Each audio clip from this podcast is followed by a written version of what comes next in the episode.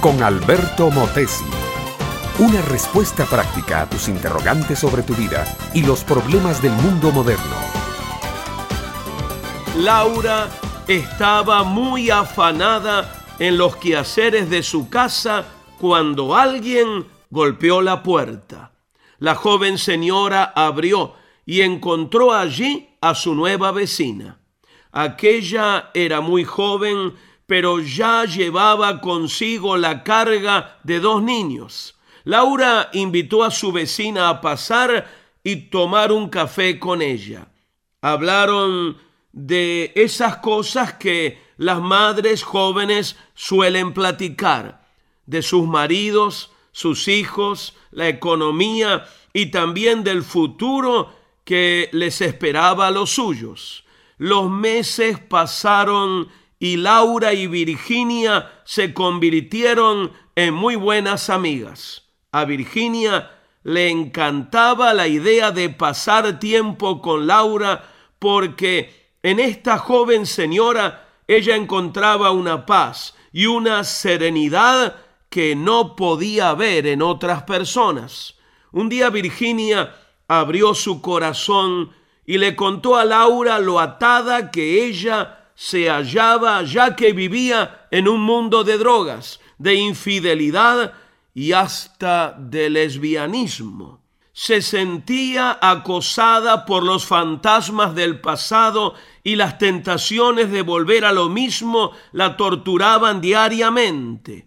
Laura también abrió su corazón y le contó a Virginia cómo ella misma había vivido en pandillas, usado drogas y siendo todavía una niña había quedado embarazada de su primer hijo.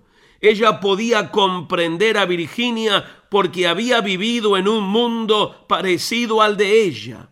Laura había estado atada en ese mundo maloliente de la rebeldía contra los padres, el sexo fácil, el robo, los golpes, la vida en la calle, el alcohol y las drogas. Pero ahora era una mujer totalmente libre.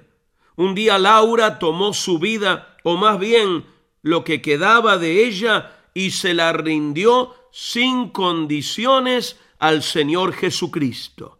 Su joven esposo Juan hizo lo mismo. Ambos crecieron en su fe y comenzaron a servir en su iglesia. Ambos habían sido desatados de las cadenas de su pasado y vivían a plenitud la nueva vida en Cristo Jesús. Por eso Virginia había caído en las manos ideales.